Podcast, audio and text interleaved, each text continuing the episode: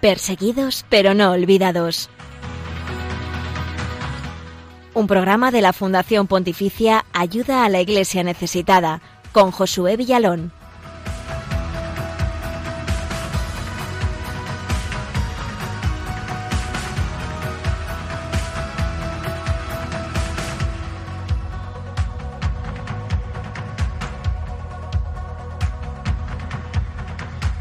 Buenos días, bienvenidos a un programa más de Perseguidos pero no olvidados. Estamos de regreso, estamos a tu lado en Radio María para seguir siendo puente de información, oración y caridad con la iglesia pobre y perseguida alrededor del mundo. Estamos muy felices de estrenar este mes de mayo, es nuestro primer programa del mes, mes dedicado a la Virgen María, nuestra Madre, y en esta casa, en Radio María, como no, un mes eh, muy especial. No es por casualidad que estemos regresando después eh, pues de los distintos inconvenientes que hemos venido viviendo debido a esta crisis del coronavirus por la que no hemos podido estar en directo contigo. Pero regresamos y regresamos de la mano de la Virgen María. De qué manera, pues de qué mejor manera, ¿no? Lo podríamos haber hecho. Y bien, eh, te invitamos a que nos acompañes a lo largo de este programa tan especial que hemos preparado para ti y que seguro que te va a interesar porque de nuevo aquí tienes los testimonios, la actualidad, las historias de fe fuerte, de esperanza que más nos ayudan y que nos van a sostener también a nosotros en nuestras situaciones aquí de parte de nuestros hermanos cristianos pobres y perseguidos alrededor del mundo.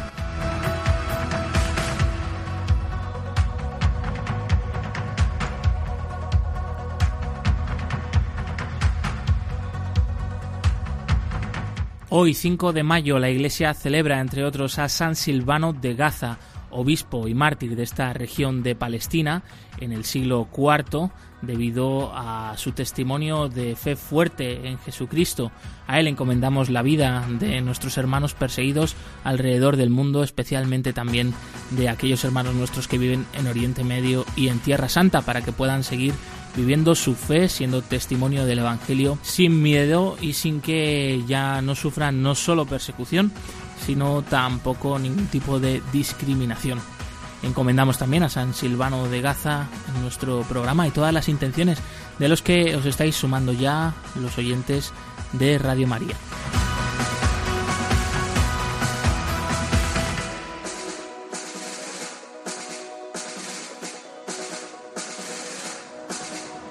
El coronavirus se ha vuelto en el tema, en el monotema de nuestra vida, de nuestro día a día en estos últimos meses y bueno, pues eh, seguimos, seguimos preocupados, ¿no? Sobre todo eh, entristecidos por el número de muertos eh, aquí en nuestro país, también en el resto del mundo y las personas que están infectadas, encomendándolas y esperando que pronto se pongan bien y también que el Señor consuele a, a las familias de los eh, fallecidos y que acoja eh, pues con misericordia a aquellos que han fallecido. Eh, tenemos que seguir hablando del coronavirus y en nuestro caso nuestra mirada se dirige a aquellos lugares donde la iglesia está presente, donde peores situaciones hay, ¿no? De pobreza, de enfermedad, mm, situaciones sociales y económicas muy complicadas y a las que ahora se suma también esta pandemia que es mundial. Por eso hemos querido conocer de cerca cuál es la situación y sobre esto hablaremos además en las próximas semanas en otros países, en otros países especialmente aquellos más necesitados y pobres o que viven en unas situaciones complicadas. Y en primer lugar, en este programa hablaremos de la situación en Venezuela y lo haremos enseguida, en unos minutos, de la mano del sacerdote Martín Vegas, el es párroco de la parroquia San Sebastián de Maiquetía, en la diócesis de La Guaira, en la costa venezolana. El padre Martín está al frente de una comunidad parroquial viva, muy grande, que bueno pues está sosteniendo a los más necesitados. Lleva ya años haciéndolo mm, debido a la crisis que atraviesa el país y ahora de nuevo pues se vuelven a armar de valor y de fortaleza y tratar de mostrar eh, la mayor cercanía posible con los más pobres. Y queremos seguir contigo y mostrarte esta cercanía de la iglesia pobre y perseguida a la que apoyamos, eh, a la que mostramos pues eh, claro que sí, nuestro amor fraternal. Eh, también eh, les ofrecemos nuestras oraciones, intenciones particulares, pero que ella a su vez también es un gran tesoro para nosotros porque nos da muestras de una fe auténtica, de una fe de Pascua, de resurrección, a pesar del sufrimiento, a pesar de las persecuciones, a pesar de las dificultades, una fe enraizada en la alegría de Cristo resucitado. Además de todo esto, por eso también te traemos eh, otros testimonios, otras historias de hermanos eh, en la fe, heroicos, pese a sus situaciones de sufrimiento, de cómo siguen al Señor y más ahora en este tiempo de Pascua que estamos todos los cristianos viviendo, todos los católicos viviendo. También te traemos la actualidad de la iglesia pobre y perseguida en el mundo. Haremos un repaso sobre el informe Libertad Religiosa sobre Burkina Faso, país africano, del que hemos oído hablar recientemente y que desde hace fundamentalmente un año eh, están llegando noticias preocupantes de aumento de fundamentalismo religioso de distintos grupos de corte yihadista. Nos acompañarán en el programa nuestro equipo habitual, Blanca Tortosa, muchísimas gracias por estar con nosotros, y también Raquel Martín. Recordamos los otros canales para que te puedas poner en contacto con el equipo del programa y dejarnos también tus comentarios y sugerencias. Sí, ya sabéis que podéis seguirnos como siempre a través de Twitter en arroba ayuda y podéis dejar vuestros comentarios con el hashtag no les olvides. También en Facebook somos Ayuda a la Iglesia Necesitada y en el correo electrónico del programa al que podéis escribirnos a perseguidos pero no olvidados arroba radiomaria.es y en Instagram somos Ayuda Iglesia Necesitada.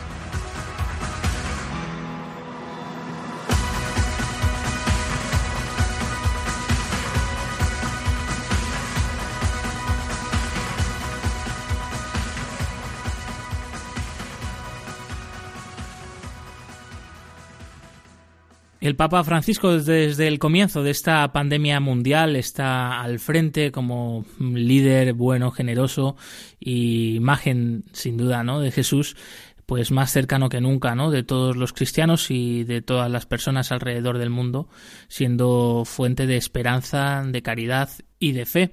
Y justamente el miércoles eh, de la semana pasada hablaba en sus catequesis sobre las bienaventuranzas, nombrando a nuestros hermanos cristianos perseguidos por su fe alrededor del mundo.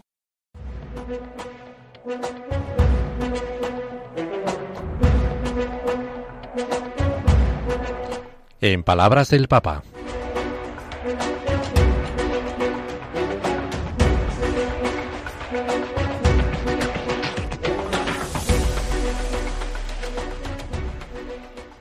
El mundo con sus ídolos y con sus estructuras de pecado no puede permitir un estilo de vida según el espíritu de la verdad, por lo que rechaza la enseñanza del Evangelio, tachándola como un problema que se debe desechar y arrinconar. Esto muestra que la persecución lleva a la liberación interior que rompe con las ataduras del mundo, produciendo una gran alegría porque se ha encontrado un verdadero tesoro mucho mayor al que puede ofrecer el mundo. Por eso tenemos que recordar a tantos cristianos, hermanos nuestros, que sufren persecución en diferentes partes del mundo. Ellos necesitan nuestra oración y experimentar nuestra cercanía.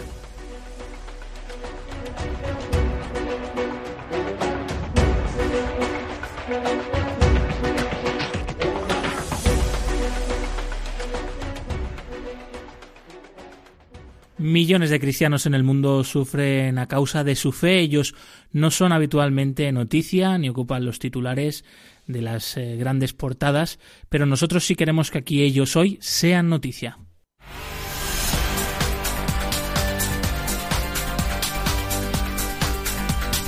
Queremos que sea noticia.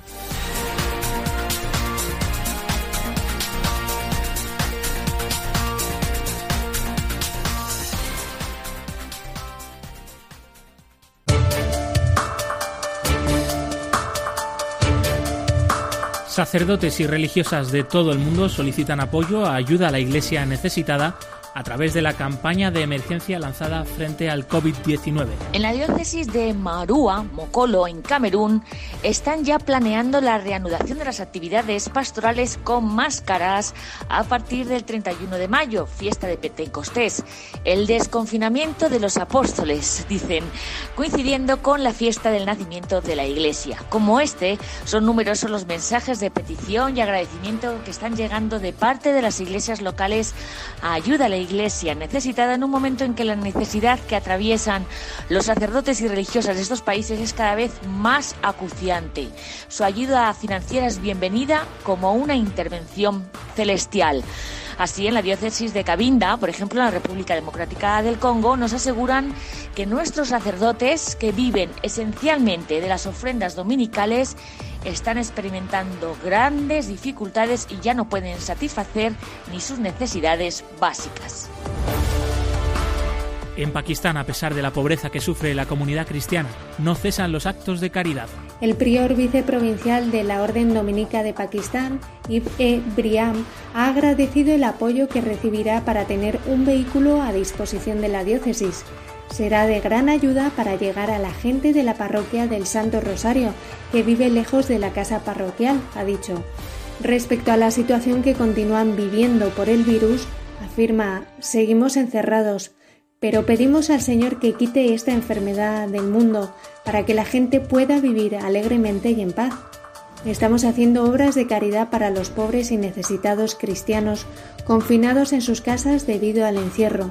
Estamos continuamente rezando por ayuda a la Iglesia necesitada y por todos sus benefactores y amigos.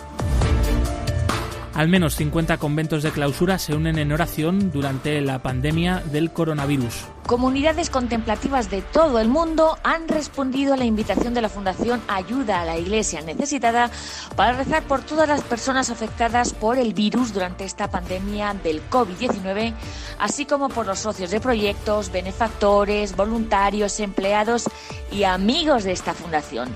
Entre dichas comunidades se encuentran carmelitas, benedictinas, dominicas, clarisas y hasta el momento cinco comunidades masculinas en más de 30 países.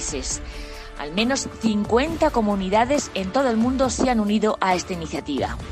Nos hemos propuesto desencadenar un aluvión de oraciones. De acuerdo con nuestro carisma fundacional, la oración para ayuda a la Iglesia necesitada es un pilar de su labor. Siempre confiamos en las oraciones de todos nuestros socios de proyectos, pero en este momento tan duro queremos encontrar consuelo y apoyo, especialmente en el corazón orante de la Iglesia las órdenes contemplativas, ha asegurado el presidente ejecutivo de ayuda a la Iglesia necesitada a nivel internacional, Thomas Helden. En el norte de Siria los cristianos están acechados por la guerra y el coronavirus, pero no tienen miedo. Monseñor Nidal Tomás, vicario de la Iglesia Caldea, ha asegurado que, aunque no sabemos lo que nos deparará el futuro, no tenemos miedo. La situación de los cristianos es la misma que la de los demás grupos religiosos de la zona, sean musulmanes o no. Todos se quedan en casa y las tiendas están cerradas. Las condiciones de vida son muy difíciles. Los cristianos necesitan gastar mucho de lo que ganan en comida y están atravesando graves dificultades económicas. El aumento de los precios y la escasez de algunos bienes básicos han hecho surgir más problemas. Según el vicario de la Iglesia Caldea, los aviones de guerra continúan llenando el cielo, especialmente sobre las prisiones llenas de extremistas musulmanes custodiadas por la milicia kurda. Los ataques no cesan, solo hemos tenido dos o tres días consecutivos tranquilos por semana desde que brotó el coronavirus. Un año después del brutal atentado en Sri Lanka, los cristianos han perdonado a los terroristas. Hace unos días se conmemoraba el primer aniversario de los atentados de Pascua en este país, en los que murieron más de 250 personas y 500 resultaron heridas. Los cristianos se encuentran mucho mejor y han regresado poco a poco a las iglesias. Tanto es así que justo antes de que la epidemia del coronavirus forzara el cierre de los templos, de las iglesias, la participación en la misa había superado el 80% de la normalidad. El padre Jude Fernando, rector del santuario de San Antonio en Colombo, en donde allí murieron 55 personas y otras 138 resultaron heridas, ha asegurado que para este aniversario se iba a celebrar un gran evento de esperanza y que lo estaban preparando.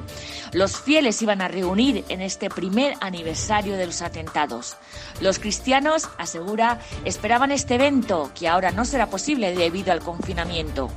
Paradójicamente, este confinamiento tranquiliza a los cristianos porque la prohibición de las reuniones reduce el riesgo de ataques.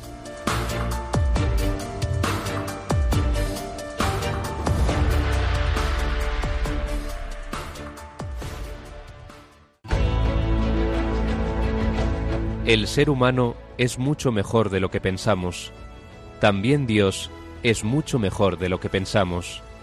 Padre Berenfried van Straten fundador de Ayuda a la Iglesia Necesitada.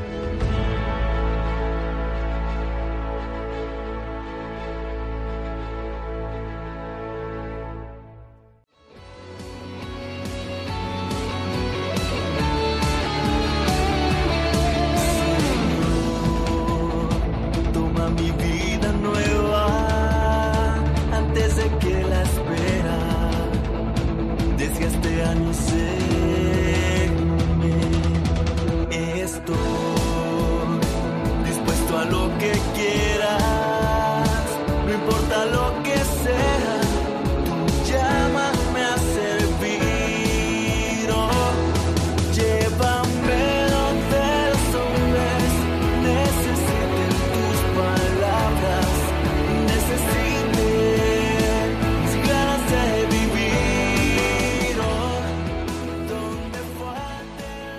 hemos podido salir ya a dar algún paseo, el más atrevido incluso a hacer deporte. España continúa en estado de alarma debido a la crisis del coronavirus, una situación que está afectando a millones de personas no solo en nuestro país, sino en todo el mundo. Y esta situación es todavía más preocupante en aquellos lugares más pobres y necesitados. Es el caso, por ejemplo, de Venezuela, un país hermano en el que ya se venía viviendo una crisis económica, social y política tremenda que ha dejado a mucha gente en la miseria. Para conocer la situación actual eh, de esta crisis dentro de otra crisis eh, venezolana y la situación de la iglesia en Venezuela, una iglesia valiente que está junto al pueblo y que ahora sigue dando un testimonio tremendo de esperanza, de fe, de caridad, Está con nosotros el padre Martín Vegas, párroco de la parroquia de San Sebastián de Maiquetía, en la diócesis de La Guaira, en la costa de Venezuela. Bienvenido, padre, buenos días. Gracias, Josué, a ti y a todos los que puedan escuchar esta entrevista y compartirlas con ellos. Padre Martín, actualmente, de forma oficial, hay solo 10 eh, fallecidos por coronavirus en Venezuela y más de 300 infectados. Pero, ¿qué es lo que se encuentran las personas de a pie actualmente en el día a día debido a esta crisis eh, que ha impactado dentro de la enorme crisis que ya venía viviendo Venezuela hoy? Sí, vamos a ver, en Venezuela la crisis del coronavirus se incrementa muchísimo por la ya consabida crisis económica, política y social en la que estamos inmersos desde hace ya varios años atrás pero que se ha venido agravando últimamente de manera particular. Eh, en cuanto a la crisis propiamente de la pandemia, se debe a que en efecto eh, aquí en Venezuela las cifras no son demasiado altas eh, con respecto al resto de los países, dado que de alguna u otra manera ya nosotros estábamos aislados. De hecho, los vuelos que aquí llegaban en toda una semana pues llegaban, por ejemplo, en el aeropuerto del Dorado, en Bogotá, llegaban en un solo día. De tal manera, pues que nosotros estamos, estábamos ya de alguna manera y en la práctica estábamos aislados. Pero no solamente aislados por la eh, poca movilidad eh, desde fuera hacia adentro, sino de la movilidad interna, porque quienes se pueden mover internamente son muy pocas las personas. Eh, porque bueno, nada, lamentablemente para irse de aquí a alguna ciudad del interior del país ya nos cuesta bastante, es bastante dificultoso. Claro, como nos comentaba un amigo nuestro, colaborador de este programa, Miguel Ángel, que es periodista venezolano, de Venezuela estaba saliendo gente debido a la crisis que ya venía viviendo el país. No entraba gente, sino que estaba saliendo gente de allí. Exactamente, exactamente. Estaba más bien saliendo gente, no estaban llegando hacia afuera. Eh, y la segunda cosa que por, por la que las cifras oficiales son bajas es porque ciertamente el número de pruebas que se han aplicado han sido relativamente bajas. De tal manera que es muy probable que el número de infectados sea mayor a las cifras oficiales ya eh, puestas, ¿no? Eh, entonces, bueno, esas, esa particularidad a nosotros eh, nos tiene marcado, pero a esto se agrega el problema gravísimo económico, político y social en la que estamos viviendo, una crisis económica galopante con carencia de recursos alimenticios para la adquisición de la cesta básica del venezolano, eh, el poder adquisitivo del venezolano sumamente bajo. Estamos hablando eh, por el orden eh, de apenas de los dos dólares mensuales como, como, como sueldo mínimo y algunos, no todos llegan ni siquiera a ese sueldo mínimo, pues de tal manera que esta crisis que, que, se está, que se ha implementado a causa del coronavirus en nosotros ha sido mm, exponencialmente mayor por estas circunstancias económicas. Hemos tenido la oportunidad de conocer personalmente al padre Martín Vegas, eh, de verle en acción en su parroquia de Maiquetía, en Venezuela, y hemos eh, sido testigos también de esa labor, además de pastoral, también asistencial, que él y un grupo de voluntarios estupendos de su parroquia desarrollan en estos momentos. Padre, ¿cuál es la situación actualmente? ¿Cómo ha cambiado la vida de la parroquia debido al coronavirus? Bueno, nos ha cambiado mm, eh, increíblemente. Primero porque nosotros fuimos de las primeras diócesis que el obispo tomó la decisión de que no atendiéramos a los fieles en, en los templos parroquiales para evitar la aglomeración de las personas, dado que en nuestra diócesis se encuentra el principal aeropuerto internacional, se encuentra en Maiquetía, propiamente dicho, en, mi parroquia.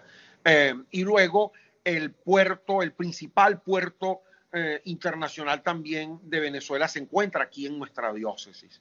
De tal manera que estamos realmente expuestos a, un posible contagio. Por eso el obispo, desde muy temprano, antes de que se decretara eh, eh, el aislamiento y el confinamiento social, ya el obispo había tomado la decisión de que cerráramos las iglesias. claro, nosotros la gente colabora muy poco, ciertamente, porque los ingresos son mínimos, pero por lo menos nos daba para, para paliar a alguno de los ingresos. Ahora no tenemos pues ingresos de ningún tipo por estipendios de misa, ni colectas de misa, eh, ni ninguno del derecho de estola de ninguno de los sacramentos y por lo tanto pues no tenemos ningún tipo de ingresos en las parroquias.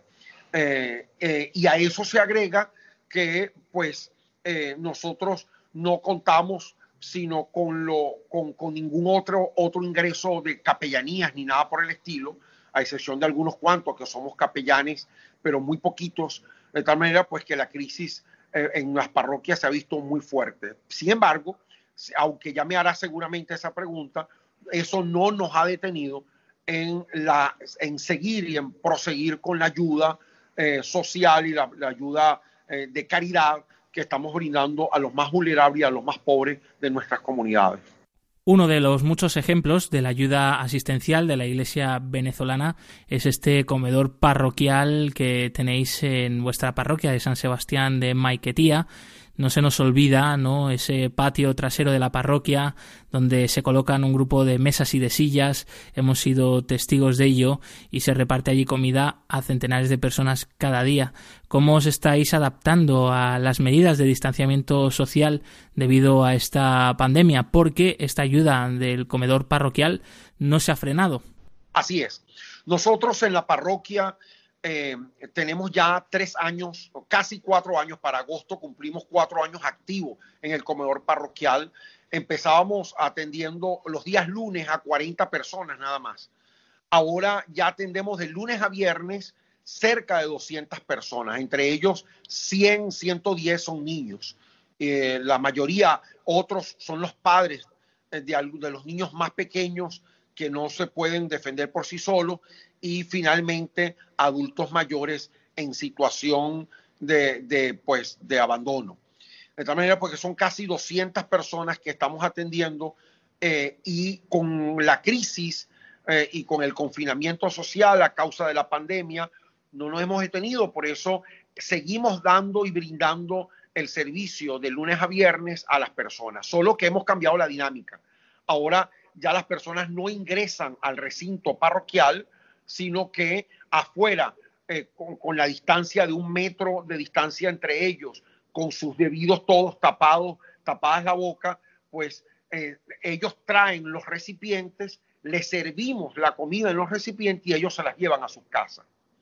Eh, estas dos últimas semanas, además, para reducir el, posible contagio a, nuestros servidores, que son nuestros hermanos colaboradores, que son más o menos unos 20, 30 personas entre jóvenes y personas eh, mayores, nosotros le hemos pedido a las personas, a los servidores que tienen mayor edad, que no se acerquen, de tal manera porque solamente estamos contando con jóvenes de 18 años hasta personas de 50 años, son los que pueden venir a servir, a apoyar. Tenemos tres grupos entonces, unas personas que hacen la comida, otro grupo de personas que organizan a, los, comensales en la puerta de la iglesia y otros que le distribuyen la comida para que se las lleven. Como te decía, estas dos últimas semanas hemos cambiado un poco la dinámica, de tal manera que eh, hicimos el cálculo, el obispo y todos nosotros en las parroquias, y ahora le hemos entregado eh, carbohidratos y las proteínas vegetales, se le hemos entregado el máximo para un mes para que ellos se los puedan llevar y entonces yo estoy atendiendo solamente dos días dándole las comidas a las, a las 200 personas y al resto le hemos dado bolsas de comida eh, con eh, un kilo de proteína arroz, de carbohidrato arroz, un kilo de pasta, le hemos dado jabón para lavar, jabón para bañarse, y le hemos brindado también las proteínas vegetal con las, los garbanzos, las caraotas, que nosotros le llamamos caraotas. Los médicos, enfermeros y todo el personal sanitario se han convertido en los grandes héroes de esta crisis del coronavirus porque están en primera línea, ayudando a muchísimos enfermos a recuperarse y conteniendo esta pandemia. No nos podemos olvidar también que junto a ellos, en los hospitales, eh, pero también en otros ambientes, están eh, centenares, miles de sacerdotes y capellanes de hospitales proveyendo no solo de la medicina para el cuerpo, sino también para el alma. Estamos hablando con un sacerdote venezolano, el padre Martín Vegas, párroco de la parroquia de San Sebastián de Maiquetía, la diócesis de La Guaira, en la costa de Venezuela. Él es uno de estos médicos del alma y padre, eh, si puede compartir con nosotros algún testimonio de fe de cómo la gente se está agarrando más al Señor, a la cruz en estos momentos, se está acercando a Dios y, y no abandonan su fe a pesar de tantos sufrimientos. Sí, nosotros lo que hemos venido haciendo y trabajando es mm, no abandonar a nuestra gente. La gente está inmensamente agradecida. Hemos creado por WhatsApp, para los que tengan acceso a WhatsApp, eh, pues hemos creado diversos grupos por las pastorales, por ejemplo, eh, eh, pastoral social, pastoral educativa, pastoral de la salud, la pastoral juvenil. Hemos creado diversos grupos, le estamos mandando la reflexión bíblica, la lectura orante diariamente, hacemos juntos ratos de oración, ratos de, oración, de reflexión eh, por las vías de las redes sociales. Eh, luego, eh, todos los días estoy celebrando misa porque en el ámbito de la parroquia existen tres comunidades religiosas. Yo le estoy celebrando misa todos los días a ellas y, y, desde allí le pido a todos mis parroquianos que se unan a las intenciones de la misa y yo rezo por las intenciones que ellos me van enviando por mensaje de texto y las encomiendo, las anoto y las encomiendo diariamente, diariamente. Y aparte de esto, pues yo he venido siguiendo, siguiendo atendiendo a los enfermos, eh, de visitar a los enfermos a sus casas, eh, de atender a las religiosas, de atender el colegio, porque la parroquia tiene también un, colegio pues que, que, no está subsidiado y por lo tanto pues también tenemos que pagarle al personal obrero, administrativo, al personal docente, las clases han seguido eh, por, a través de las redes sociales, eh, a través del el portafolio que ellos tienen que ir consignando cada semana. O sea, ha sido todo un proceso a nivel educativo, a nivel espiritual, a nivel pastoral, a nivel de acompañamiento, de escucha. así como los domingos, eh, una vez que yo celebro la misa, me pongo en la puerta de la iglesia con la debida distancia, mis tapabocas, etcétera, para ir recibiendo a la gente, para darles bendiciones, para bendecirles los sacramentales, para escucharles, para confesarles también, para confesarles, de tal manera porque todos los domingos estamos haciendo esta, esta labor de recibir a la gente en la puerta de la iglesia, los que van pasando por allí, así como, por ejemplo, en Semana Santa, todos los días eh, yo me puse en la puerta de la iglesia para bendecir diversos signos. El domingo de Ramos, el consabido puesto el signo de Ramos, pero así eh, eh, el día jueves el pan bendito, el día lunes la flor bendita, el día jueves, el día viernes la cruz, el día sábado el agua, pues le fui bendiciendo los diversos signos en la puerta de la iglesia con la distancia y durante todo el día. Me imagino que a la puerta de tu parroquia, Padre Martín, eh, se han acercado centenares de personas en estos días y que ha sido un testimonio de esperanza para muchos el verte allí cerca de tu gente. También supongo que pues es esperanza para ti el ver cómo las personas siguen necesitadas de Dios y ahora más que nunca es, impresionante, Josué y, oyentes de, este, de, esta, de esta entrevista, porque yo, yo a veces, uno a veces eh, en la cotidianidad de las celebraciones eucarísticas y del número de personas que vienen, pues uno, uno cae en la rutina y uno cree pues que la gente está haciendo eso por costumbre.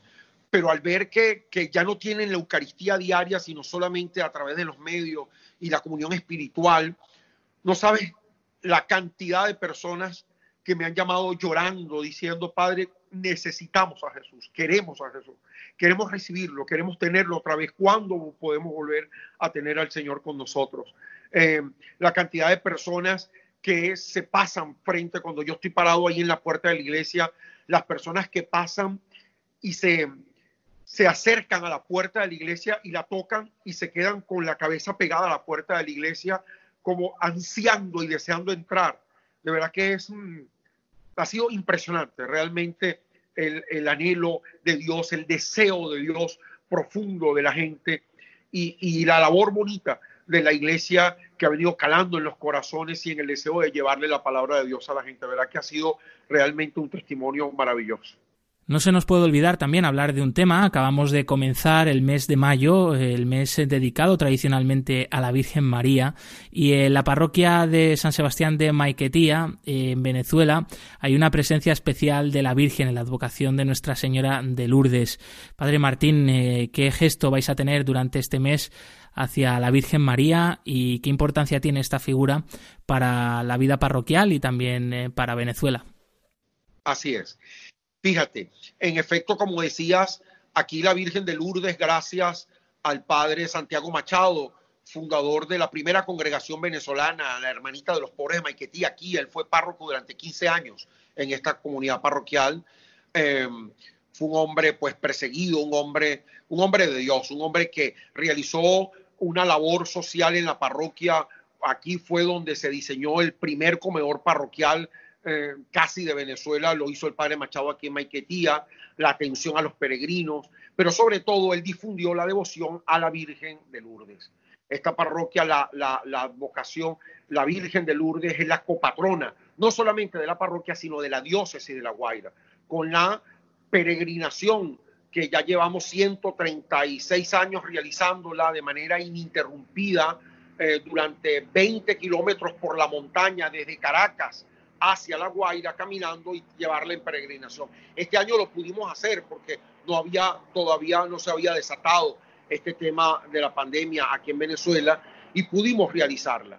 Eh, también pudimos realizar el recorrido de la imagen de la Virgen de Lourdes por todas las comunidades parroquiales.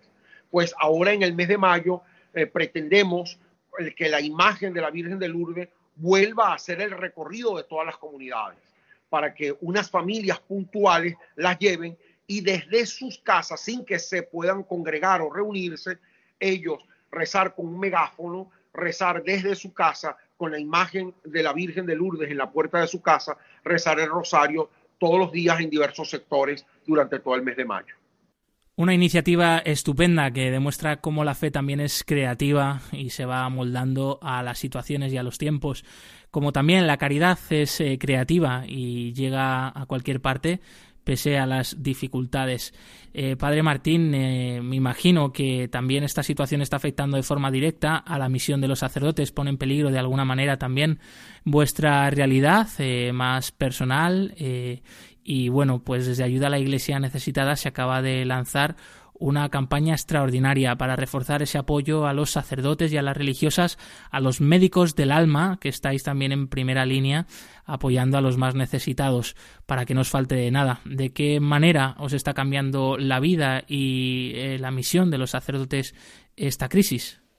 Bueno, fíjate, nosotros hasta para el sustento diario y la manutención digna del sacerdote y de las personas que trabajan en una parroquia como esta tan movida y con tantos servicios, pues tenemos personas que también de alguna manera estaban contratadas y bueno, ya no les puedo pagar porque tenemos los recursos para pagarles. Entonces, bueno, el obispo nos ha apoyado gracias a, las intenciones de misa que ustedes eh, nos han gestionado, pues yo eh, eh, he hecho uso para la comida diaria de la parroquia y además comparto con algunas familias las más necesitadas los poquitos recursos. Al cambio nos favorece, hacemos el cambio y podemos ayudar. Ahorita, precisamente hace unos 5 o 10 minutos, una de las familias que, que tiene a su hijo eh, en, el, en, la universidad, una universidad paga, me dijo, padre, no podemos pagarle. Pues yo acabo de darle apenas 20 dólares eh, de los estipendios de misa que el obispo me dio para que ellos pudieran pagar la universidad y que su hijo no perdiera el semestre, pues. Y así como eso, estamos siempre siendo solidarios para poder, bueno, apoyar a la gente hasta donde podamos. Y como diríamos aquí en un refrán criollo, arroparnos hasta donde la cobija nos alcance, pues. Y ahí estamos, eh, eh, apoyando en lo que podamos, pero ciertamente las necesidades inmediatas son fundamentalmente, por ejemplo, mira, aquí en, en, en La Guaira y en la parroquia ya yo tengo tres meses sin agua. No hay agua, no llega el agua y ante esta mm, pandemia es urgente el agua. Entonces, claro, yo tengo que comprar camiones de agua y, el camión de agua acaban de subir cada cisterna de, de 10 mil litros, eh, pues la acaban de subir a 30 dólares o 40 dólares la cisterna, porque ciertamente ellos tienen que pagar la gasolina, que no la hay, y tienen que pagar también para poder eh, eh, llenar y, trasladarse. Entonces, claro, yo tengo que estar comprando semanalmente cisternas de agua. Entonces, eh, el agua eh, no hay, eh, no hay, la comunicación es tremendamente difícil. Entonces, bueno, nos encontramos en una situación verdaderamente vulnerable, pero nunca jamás perdiendo la esperanza. Hoy, precisamente en el retiro que le dictaba a las hermanas, yo estaba comentando el camino de Maús, el evangelio del domingo pasado, y les decía a ella que los discípulos de Maús eh, estaban yendo de Jerusalén a Emaús con la carga y el dolor de la cruz y el sufrimiento y la tristeza de la cruz. Después que se encontraron con Cristo resucitado, volvieron por el mismo camino, pero con esperanza, rebosante de gozo, con ganas de ir a transmitir el testimonio de Cristo resucitado. Y yo me lo aplicaba a mí, el primero. Yo decía, Dios mío, este camino que todos mis hermanos venezolanos están recorriendo el camino de la cruz, yo tengo que recorrerlo con la esperanza de la resurrección. Desde la distancia cuente con nuestra compañía a través de nuestras oraciones y también con nuestro apoyo a través de esta campaña extraordinaria de ayuda a la Iglesia necesitada para apoyar a los sacerdotes, a las religiosas en todo el mundo a raíz de esta crisis del coronavirus. Padre Martín, muchísimas gracias por haber estado con nosotros y antes de terminar, un último mensaje para los oyentes de Radio María, un mensaje de esperanza, de fe en estos tiempos para superar eh, todas las situaciones que difíciles, dramáticas eh, que nos toca atravesar. Como nos diría el Papa Francisco en la encíclica Evangelii Gaudium, eh, en el último capítulo de las motivaciones para el evangelizador, evangelizadores con espíritu, eh, él hace una enumeración de diversas razones que pueden motivar para seguir sirviendo en el Señor. Y, una de las que él menciona es la fuerza de Cristo resucitado. Cristo venció la muerte, Él ha resucitado. Y esto nos anima profundamente porque en Cristo todo lo podemos. Y yo invito a que todos no perdamos la esperanza. y que en medio de nuestras limitaciones y necesidades seamos solidarios con aquellas iglesias donde hay mayor necesidad. Entonces, solidaridad, esperanza y alegría. Cristo venció la muerte, también nosotros podemos vencer esos signos de muerte. Nos unimos a tu mensaje pascual, Padre Martín Vegas, párroco de la parroquia de San Sebastián de Maiquetía, en la diócesis de La Guaira, en Venezuela. Muchas gracias por haber compartido este ratito con nosotros aquí en Perseguidos pero no olvidados en Radio María. Abrazo para ustedes y bendiciones para todos.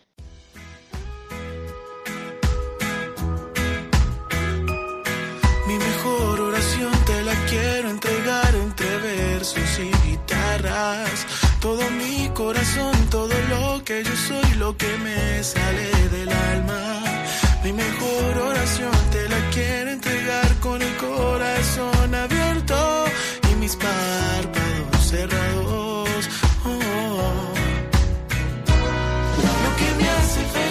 saber que tu amor es tan grande. El mes de mayo es un mes dedicado especialmente a la Virgen María. Por eso de parte de Radio María te lanzamos un mensaje para seguir apoyando a esta casa, a esta gran familia que lleva el anuncio del Evangelio a todos los rincones de España y que sin tu ayuda esto sería imposible.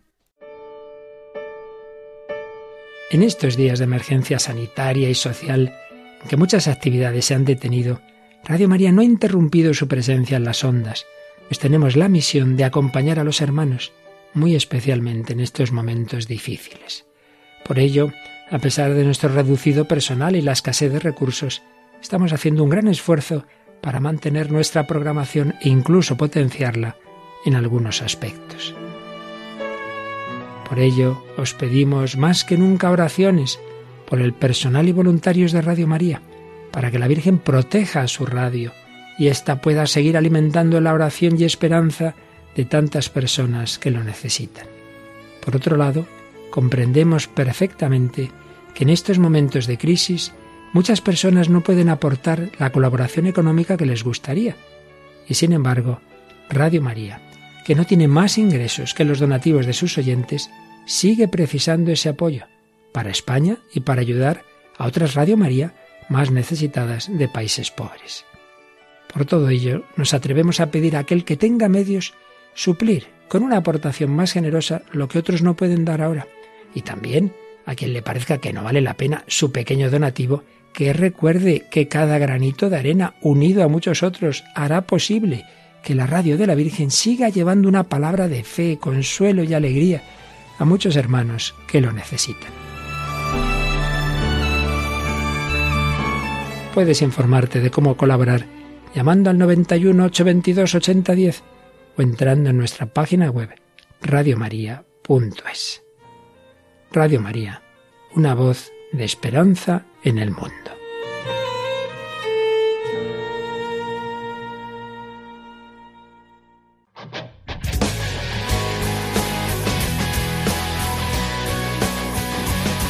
Testigos del siglo XXI.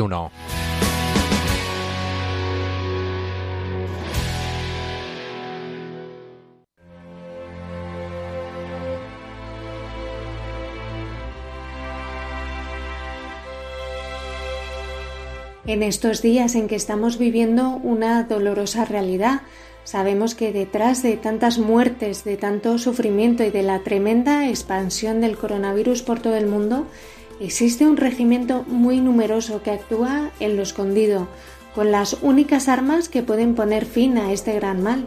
Son la oración y el sacrificio, la entrega para los que más lo necesitan. Son las miles de religiosas de vida activa o contemplativa que en estos momentos se entregan día y noche a rezar y a ofrecer mortificaciones por las víctimas, por los afectados y por el fin de esta pandemia y ponen literalmente su vida al servicio de los más vulnerables, de los enfermos, de los ancianos y de los pobres. Desde las ruinas de Haití y los escombros de Alepo, desde las celdas de los conventos de las Carmelitas de Nigeria, desde la miseria de India y de los rincones más pobres de Iberoamérica. Desde todas partes nos llegan cada día a ayuda a la Iglesia necesitada mensajes de consuelo y apoyo espiritual de parte de comunidades religiosas. Rezamos y celebramos Vigilias por los médicos, por los enfermos, por aquellos que luchan por sus vidas, nos dicen las redentoristas contemplativas de Lviv en Ucrania. Las carmelitas de Sarajevo en Bosnia y Herzegovina ruegan a Dios implorando su misericordia para todos los necesitados en estos días, especialmente para los enfermos del COVID-19 y todos aquellos que atemorizados luchan por sus vidas. También las religiosas contemplativas de Sofía en Bulgaria nos hacían llegar este mensaje. En estos momentos extremadamente difíciles somos más conscientes que nunca de lo mucho que dependemos los unos de los otros, de lo mucho que nos necesitamos. Juntos somos un solo cuerpo. Nosotras, escondidas a los ojos del mundo, dirigimos nuestras vidas a ser el corazón de este cuerpo, para que la gracia de Dios pueda actuar a través de nosotras y fluir en todos los miembros. Rezamos por ustedes todos los días. Todos los días rezamos y pedimos por la salud de nuestros benefactores, amigos y por sus familias, así como por el fin de la pandemia. Nos escriben también las religiosas greco-católicas de Virki en Ucrania. Suplicamos a Dios por aquellos que sufren dolor y miedo, por los que están consternados y enfermos, por los médicos y por todos aquellos de los que depende la superación de la pandemia. Que el Señor los bendiga y que la Madre Inmaculada de Dios los proteja. Las numerosas cartas, llamadas telefónicas y correos electrónicos que recibimos cada día en ayuda a la Iglesia necesitada desde tantos rincones del mundo son eslabones de una inmensa cadena de oración mundial. Son caricias de Dios en medio del dolor por este coronavirus, el eco de su amor infinito. Estos testimonios vivos de la comunión de los santos que proclamaba San Pablo. Si un miembro sufre, todos los demás miembros sufren con él, porque vosotros sois el cuerpo de Cristo, y cada uno en particular miembro de ese cuerpo. Tenemos pues la esperanza y la certeza de que en todo el mundo cientos y cientos de religiosas rezan cada día por cada uno de nosotros, y especialmente también por ti que nos escuchas en este programa de Radio María. ¡Ánimo!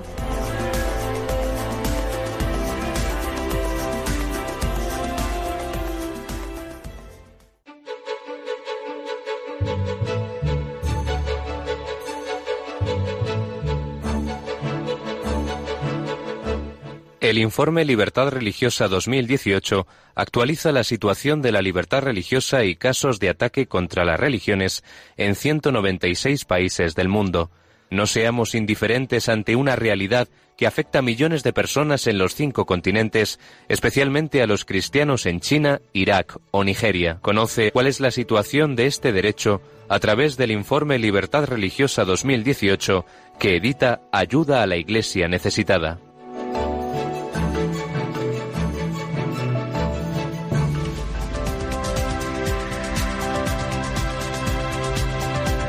Libertad religiosa en el mundo.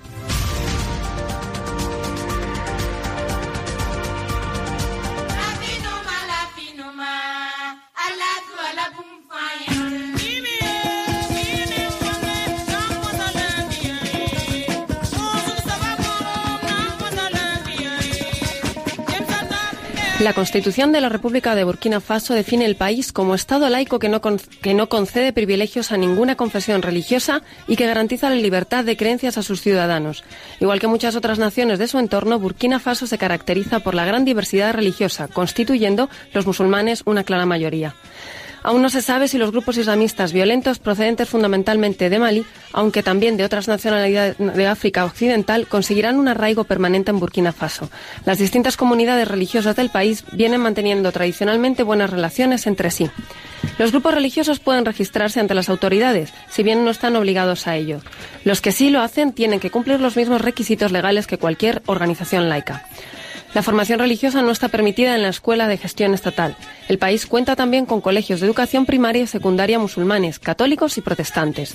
Los centros educativos tienen libertad en las cuestiones relacionadas con su personal, aunque deben informar al gobierno de la designación de los directores. Las comunidades musulmana, católica, protestante y animista reciben subvenciones anuales del gobierno por un importe equivalente a 100.000 euros.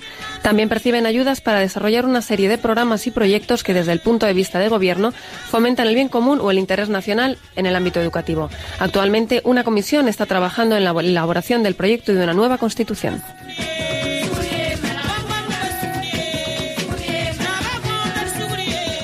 Hasta ahora en Burkina Faso se han perpetrado relativamente pocos atentados yihadistas, pero los que se han cometido han sido especialmente violentos. Durante el periodo estudiado, este país de África Occidental ha seguido estando en el punto de mira del terrorismo islamista. El 2 de marzo de 2018 se produjeron una serie de atentados coordinados en la capital, Ouagadougou. Varios coches bomba y terroristas suicidas explotaron contra la embajada francesa y el cuartel general del ejército burkinés. Murieron al menos 16 personas y otras 100 resultaron heridas. El grupo de apoyo al Islam y a los musulmanes, dirigido por malienses y vinculado con Al Qaeda, reivindicó el atentado. Anteriormente, un atentado terrorista perpetrado el 16 de enero de 2016 había dejado 30 muertos en un hotel y un restaurante de Ouagadougou. Y el 13 de agosto de 2017, otro restaurante de la ciudad sufrió también un ataque. Los terroristas dispararon indiscriminadamente contra los viandantes. En este último atentado perdieron la vida 20 personas. Burkina Faso es uno de los países más pobres del mundo. Al norte limita con Mali, que lleva mucho tiempo luchando contra el terrorismo islamista. En opinión de los expertos, en Burkina Faso también está aumentando la amenaza del terrorismo nacional. Por ejemplo, el predicador radicalizado Malam Diko ha reivindicado varios atentados contra militares y civiles. El gobierno de Burkina Faso ya ha clasificado a su organización, Ansarul Islam, como terrorista. El atentado de enero de 2016, en el que los terroristas y numerosos huéspedes quedaron atrapados durante varias horas en el Hotel Splendid fue reivindicado por la organización denominada Al Qaeda en el Magreb Islámico. Además de con Mali, Burkina Faso también comparte frontera con otros cinco países de África Occidental como Níger, Ghana, Costa de Marfil, Benin y Togo. Existe el peligro de que la crisis y la inestabilidad política se extiendan por toda la zona.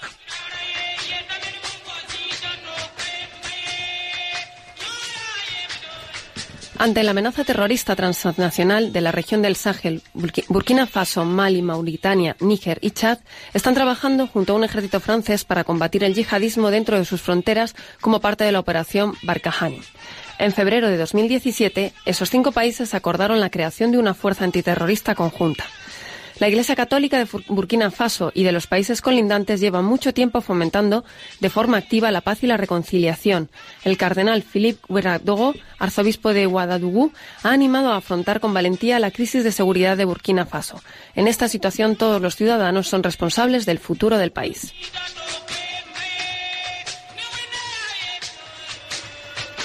Muchas personas ven un signo de esperanza en la elección del nuevo presidente del país, Romar Christian Caboret, un católico con amplia experiencia internacional.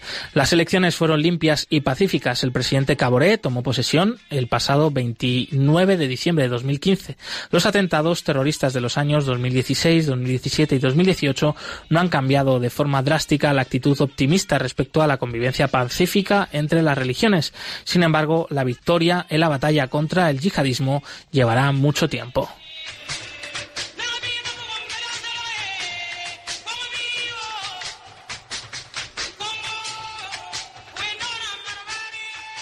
El informe completo sobre la libertad religiosa en Burkina Faso, así como el resto de países del mundo, lo pueden consultar en la web ayuda a la iglesia necesitada.org.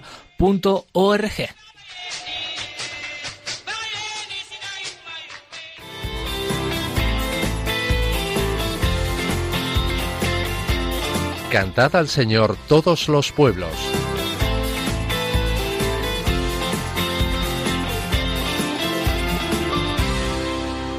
Pues como todavía estamos celebrando el tiempo de Pascua, de Resurrección del Señor, la gran fiesta de la Iglesia Universal que da sentido a nuestra fe cristiana, vamos a escuchar una canción llena de alegría y de esperanza. Y para ello viajamos al otro lado del Atlántico para escuchar la conocida canción Resucitó, eso sí, cantada por las voces de una orquesta mariachi puramente mexicana que nos va a contagiar su alegría con esta alabanza al Señor, porque ya sabemos que la victoria sobre la muerte también en este tiempo de dolor que estamos atravesando, la victoria sobre la muerte la tiene el Señor. Escuchad porque, como siempre, suena así de bien.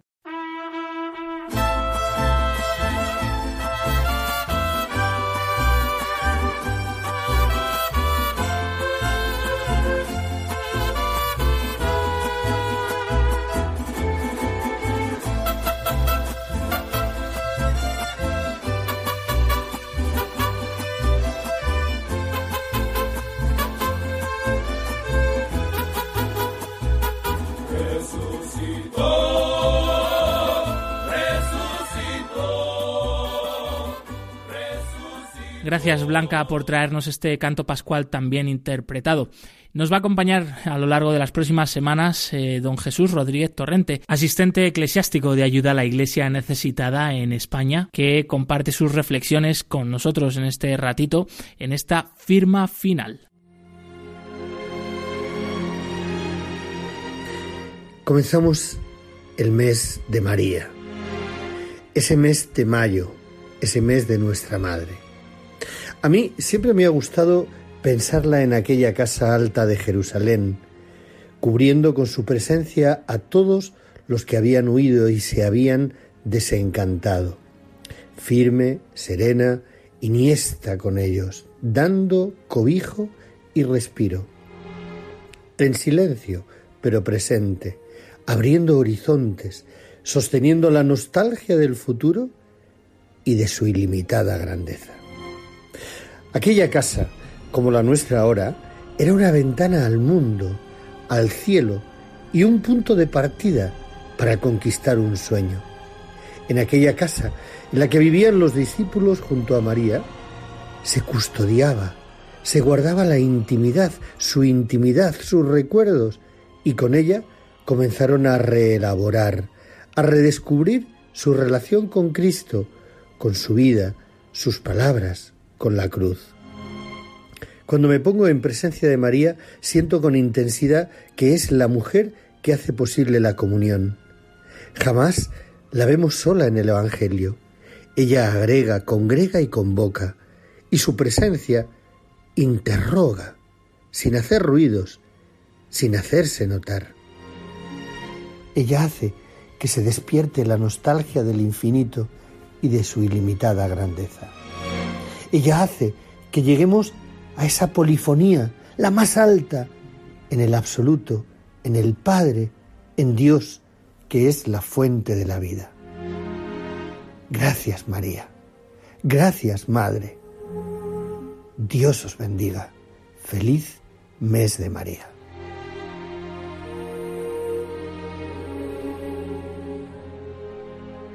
Y se nos acaba el tiempo, tenemos que despedir aquí este Perseguidos pero no olvidados. Gracias a Blanca Tortosa y Raquel Martín por habernos acompañado y formar parte del equipo de este programa. Nosotros nos volvemos a escuchar el martes que viene, día 12 de mayo, movidos por el amor de Cristo al servicio de la Iglesia que sufre. Un fuerte abrazo y hasta pronto.